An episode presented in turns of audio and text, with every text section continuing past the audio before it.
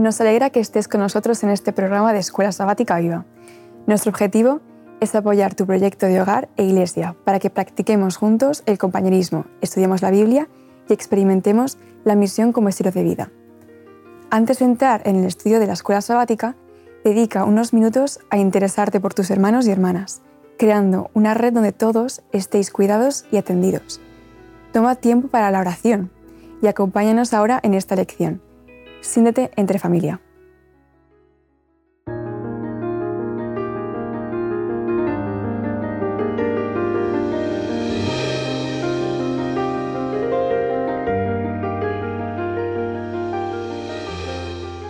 ¿Qué tal, Damaris? Muy bien, ¿tú? Muy bien, bien, bien, que también, gracias a Dios.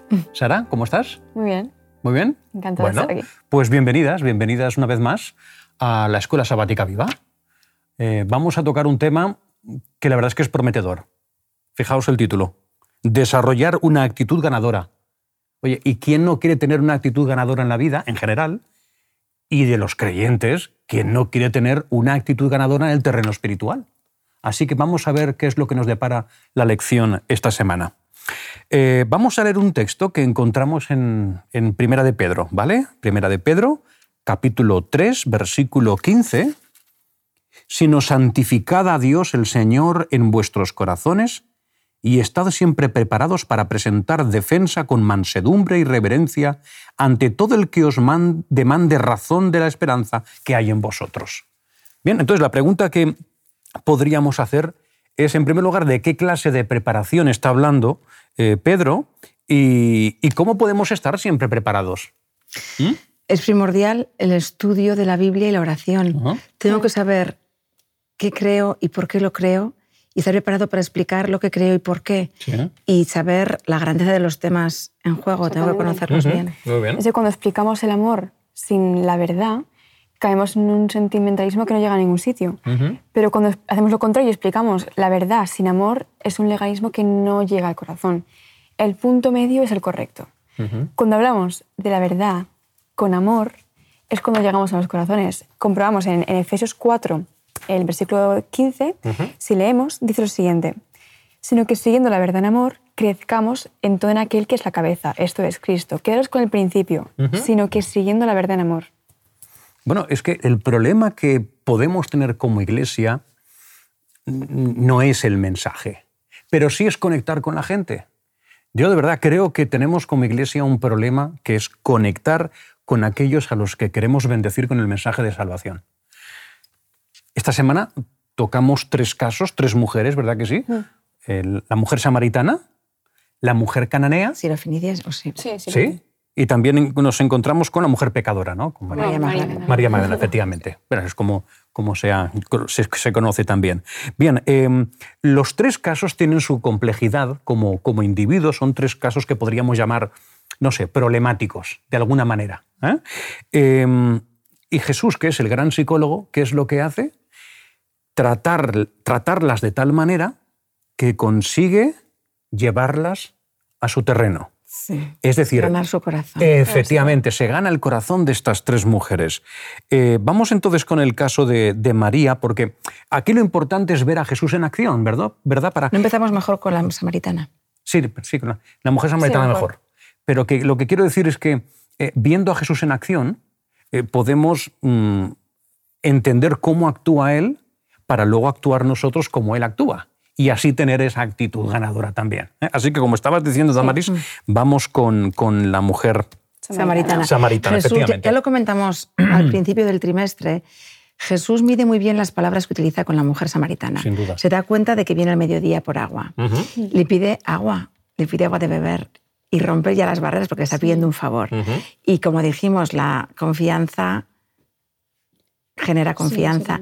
y entonces ella, cuando le dice que le va a dar agua de la que no tendrá sed jamás, ella se da cuenta de que esa es una, una conversación Sí, un poquito, un- un sí, un poquito más trascendente.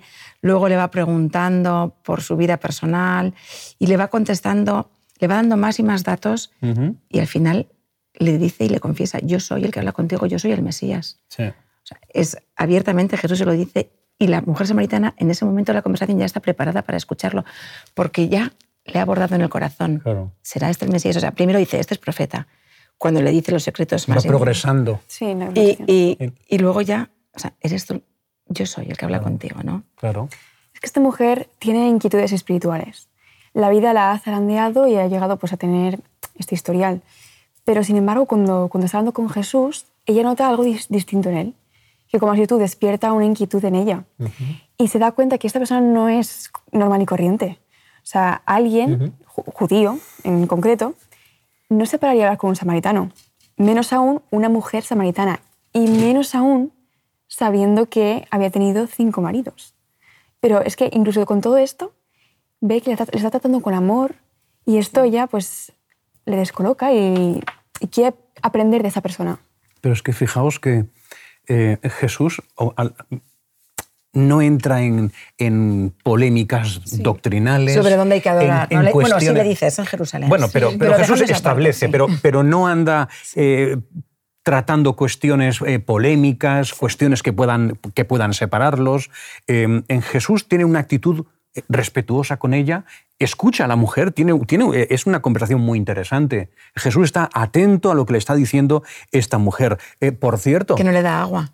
¿Qué- Es lo que voy a decir. Oye, ¿dónde está el cántaro? Esta mujer, después de su encuentro, de su entrevista con Jesús, se va para la ciudad. Corriendo. ¿Y dónde está el cántaro? Allá, al lado, junto, de, junto, junto, al, al pozo.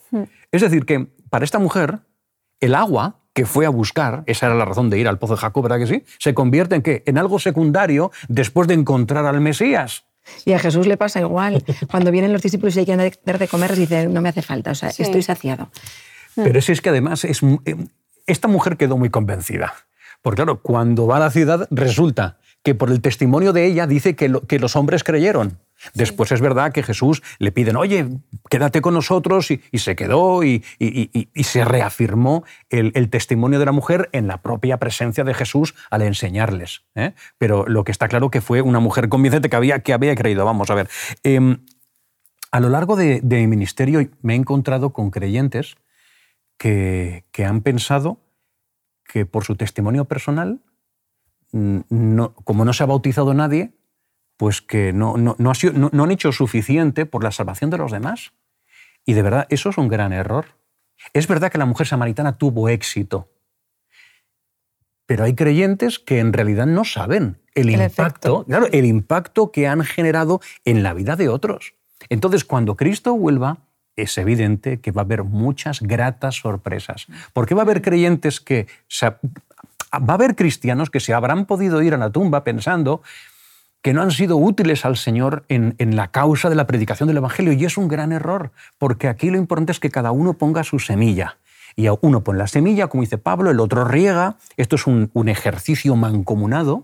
Y aquí lo importante es que tengamos la disposición de colaborar con el Señor. Y cuando venga Cristo, pues alguien vendrá y dirá, oye, gracias Juan o María o Pedro, porque, porque tú me, me ayudaste a conocer a Jesús. Y, se- y se quedará uno, ¿cómo? Pues yo pensaba que no había hecho nada por el Señor. ¿eh? Así que ese momento va a ser seguro muy emocionante y precioso de vivir. Bien, no sé si quieres comentarnos algo. Yo creo que podríamos pasar ya a la siguiente, Vale. a la ¿Sí? siguiente mujer. ¿Pasamos entonces? Sí, a la mujer Muy cananea. bien. Mira, si citamos textualmente lo que está en la escuela sabática, leemos, si había alguien a quien un judío consideraría un marginado de Dios, intocable e imposible de transformar, era la mujer cananea. Para entender un poco el porqué de, de, de esta cita, vamos a ir un poco el contexto. Los cananeos eran un pueblo idólatra, a menudo centrado en la veneración de los muertos a través de las deidades de sus dioses familiares. Adoraban también a dioses paganos como Baal, Asera y Astarte. Astarte perdón. Estos dioses y diosas, mediante los cultos de la fertilidad, protegían la vegetación y las cosechas. Y a veces se les ofrendaba con sacrificios humanos, más específicamente de niños. Leyendo esto, podemos ponernos un poco en, los pie- en la piel de los, de los judíos y entender un poco el por qué este rechazo a los cananeos. Cuando, cuando Jesús les di- o sea, da a entender como que esa mujer no es digna de salvación, Jesús quiere sanar a la hija de esa mujer. Jesús quiere que esa mujer sea feliz Claro. y sobre todo quiere darles una lección a sus discípulos. Y lo va a hacer de una forma muy pedagógica. Os voy a leer una, una cita ¿eh? de Elena White. Esto es lo que explica ella. ¿eh? El muro de separación que el orgullo judío había erigido impedía hasta los discípulos sentir simpatía por el mundo pagano, pero las barreras debían ser derribadas. Es decir, el pueblo de, de Dios estaba tan, tan bloqueado en, en, en su distanciamiento de la gente que eran incapaces de, de conectar con un mundo que se estaba perdiendo y que estaban ellos precisamente para intentar que no se perdieran, que es lo que estábamos mencionando antes, que a veces nos puede pasar en la iglesia cuando no conectamos con las personas a las que queremos eh, presentarles el plan de redención. Eh, vamos a ver, Jesús inicialmente recibe a esta mujer como lo hacían los judíos. Es muy interesante. Y después Jesús, en el desarrollo de, la, de la situación que se plantea, eh, muestra un contraste tremendo entre esa actitud inicial que tiene y la compasión que demuestra Jesús.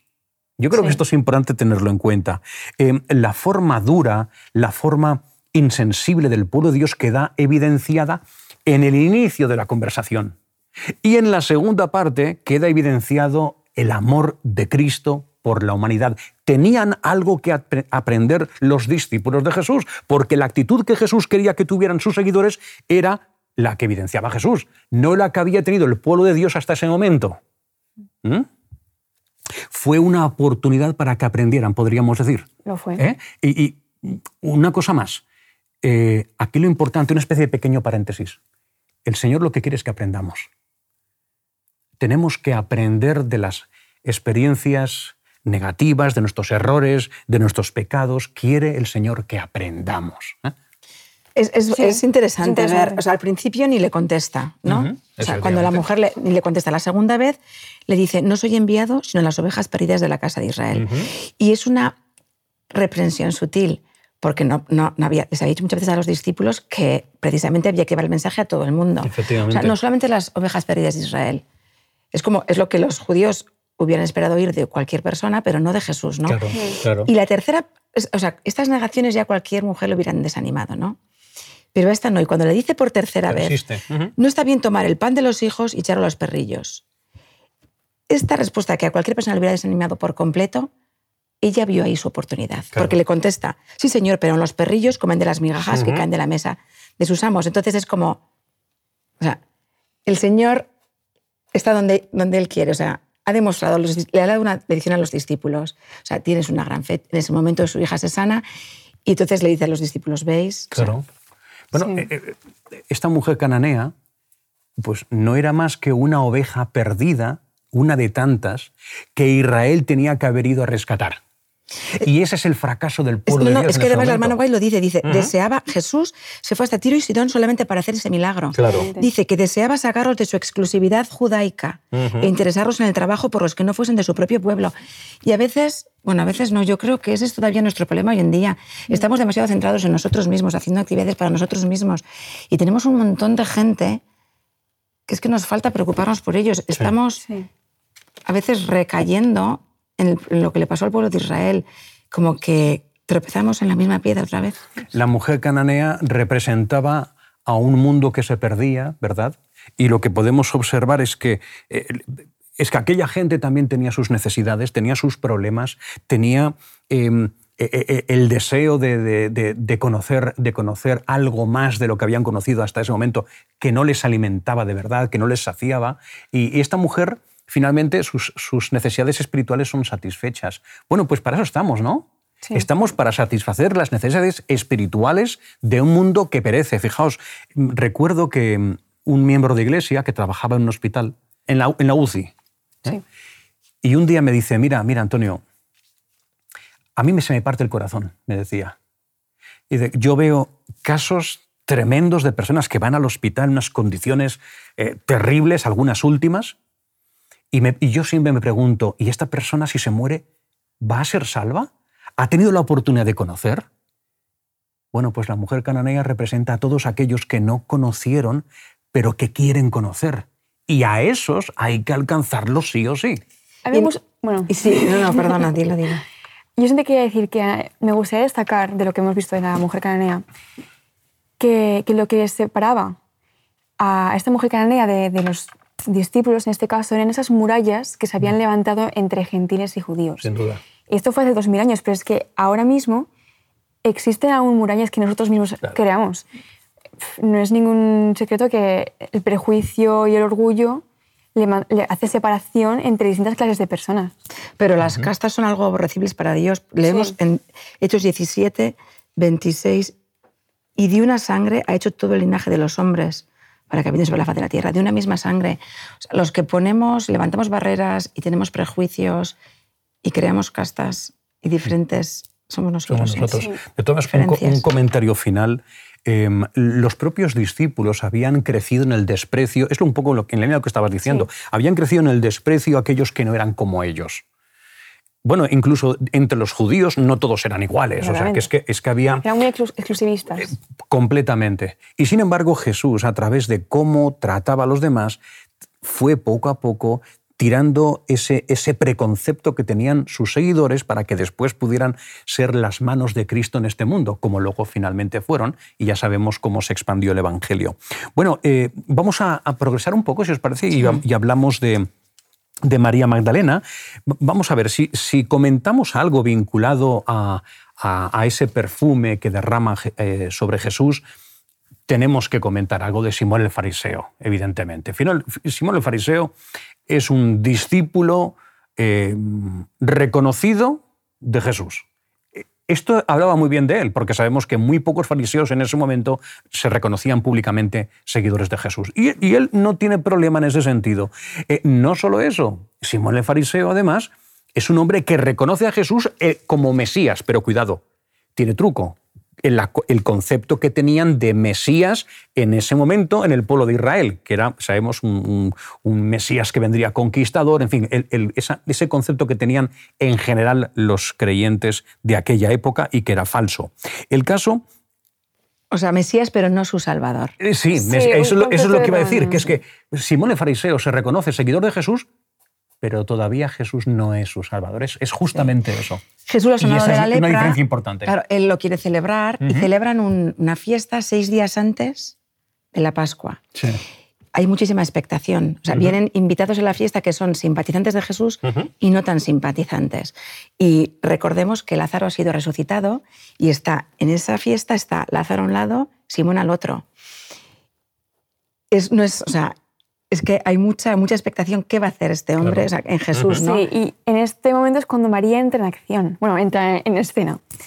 Y es curioso que ella cuando entra, entra con la intención de mostrarle a, a Jesús Su lo agradecida que está, no solamente porque le ha, le ha mm, perdonado todos sus pecados, sino porque encima también ha resucitado A su hermano. hermano. Claro, efectivamente. Y A la manera por Ujú. la que ella muestra su agradecimiento es con derramando este perfume que, según los cálculos, era el, el 300 Sí, sí, denarios de este costaban. bueno, Tres, sí. si en- digamos que era el salario de un año. Sí. Entonces, si lo calculamos con el dinero actual, con la moneda actual, serían como 12.000 12.000 euros. 12.000 12.000 euros. que es muchísimo sí. dinero para como un mínimo, perfume. porque Bueno, sí, 12.000 euros. a Sí, sí, sí. Entonces se le, hace- se le ocurre a Judas hacer el comentario. De todas maneras, eh, lo que hizo María sabemos que no gustó a todos, ¿verdad que no? no, ¿qué va? Si es que lo que estaba diciendo. Y uno, y uno de ellos has mencionado, el que lo, el que lo verbaliza, de alguna manera, ¿no? De- no- lo verbaliza, pero de forma un poco indirecta, protegiéndose, es Judas. ¿Podemos afirmar que María se expuso a la crítica de, de, de Hombre, todo lo que ese allí? Es que en ese momento lo primero que Es piensa... que se estaba exponiendo. Hombre, ¿eh? lo primero que piensa María es la bronca que me va a echar mi hermana. O sea, y se siente, claro, o sea, como derrochadora, se siente avergonzada. ¿Y cuál es el Jesús- pasado de ella? Claro, no, no, claro. Y Jesús, y Jesús sabe, sabe, es que es muy bonito. La, la hermana White explica, ¿no? Que Jesús sabe que este acto que, des- que tiene de gratitud ha sido inspirado por el Espíritu Santo. Sí. Ella ha seguido el impulso que, que el Espíritu Santo puso en su corazón, porque se convirtió en un símbolo de lo que estaba por pasar. Cristo nos amó y se entregó a sí mismo por nosotros, ofrenda y sacrificio a Dios en olor suave. O sea, ese acto ha sido inspirado. Y entonces Jesús dice, ¿por qué la fatigáis? Y dice, ¿sabes? Esto, lo que esta mujer ha hecho, defiende, sí. sí, va, va a ser predicado donde se predique este Sí, que evangelio se en todo el mundo. conocería, Se se conocería para Y siempre. de hecho, Judas en ese momento no le gusta la reacción de Jesús, bueno, ni a Simón le gusta, Sí. pero es como que se la guarda y es donde decide Judas traicionar a Jesús. Pero, sí. pero tenemos claro entonces que el, el acto de María fue el resultado de un corazón agradecido, ¿verdad que sí? Sí, pero como Sin estabas duda, diciendo, a Simón tampoco le parece bien, se pone del lado de Judas, aunque él no dice nada. Lo piensa. Pero, lo piensa, pero es que Jesús ve los corazones. Y él veía que el problema de Simón es que su desprecio hacia María era total. ¿Y, ¿y por qué? Si él también era pecador. La respuesta es que él se sentía superior, sentía que era menos pecador que ella.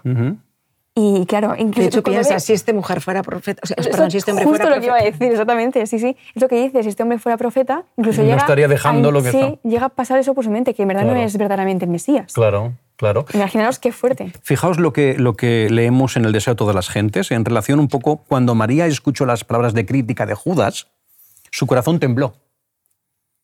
Temía que su hermana, esto lo has aludido tú antes, temía que su hermana la reprendiera como derrochadora.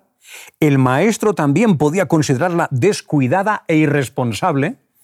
Estaba por salir cuando oyó la voz de Jesús que le decía, dejadla, ¿por qué la fatigáis?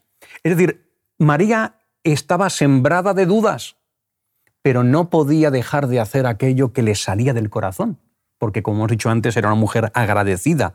Eh, yo creo que es bueno que, comentamos, comentemos que, que Jesús, por amor a, a Simón el fariseo, es cuando le cuenta la parábola de los dos deudores. Era- eh, o sea, por amor a él, para, para, para traerlo a él y para, para clarificarle las cosas. Es su manera de decirle que sé lo que está en tu corazón. Claro.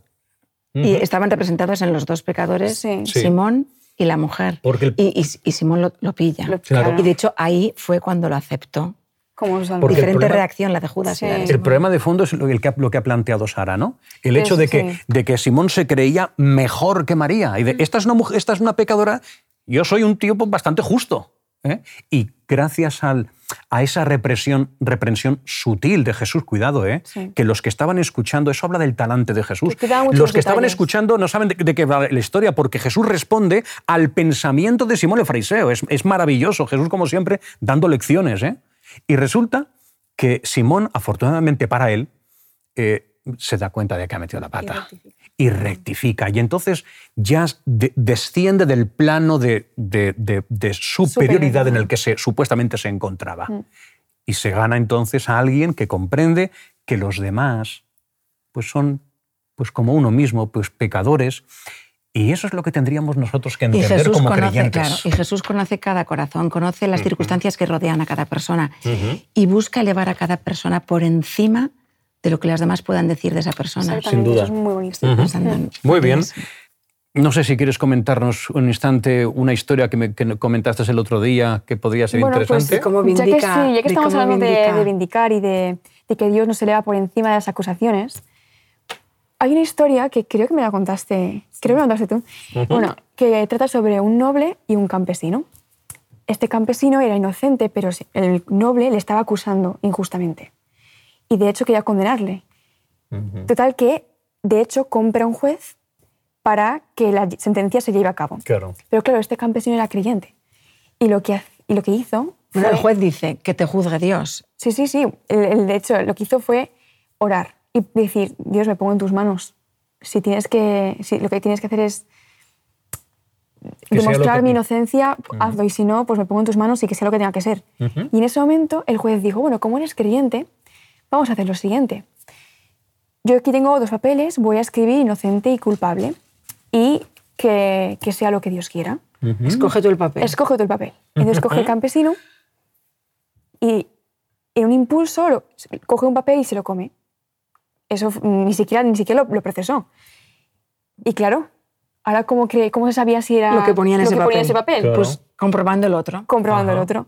Lo que nadie sabía es que el juez, que había, había sido comprado, que era corrupto, lo que había hecho era poner culpable y culpable en los dos papeles. Claro. Y cuando el campesino cogió el papel así y lo comió, fue un acto inspirado. Esto demuestra que Dios siempre... Y menos mal que el que nos juzga es Dios, inocente, ¿no? El que nos sin juzga es duda. Dios. ¿Te parecería bien si leemos una, una cita final eh, Vale. para cerrar esta escuela Sí, sabática? Está en deseo todas las gentes. En Cristo está la ternura del pastor, el afecto del Padre y la incomparable gracia del Salvador compasivo. Él presenta sus bendiciones en los términos más seductores. no se conforma meramente con enunciar esas bendiciones, las ofrece de la manera más atrayente para excitar el deseo de poseerlas. Así han de presentar sus siervos las riquezas de la gloria del don inefable. Muy bien. Muy bien, pues muchas gracias. Eh, y nos vemos entonces la próxima semana, ¿no? Sí, Porque hasta la semana que viene. Seguimos adelante. Sí. Muy bien, pues hasta, hasta la próxima semana entonces. Y nos vemos.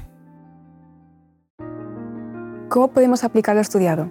¿De qué manera puedes compartir tu esperanza con las personas que te rodean? Estés donde estés y seas quien seas, Dios te quiere en su equipo, en su misión. Comparte este estudio, escríbele a alguien y no te pierdas la próxima lección para que tu escuela sabática sea un proyecto lleno de vida.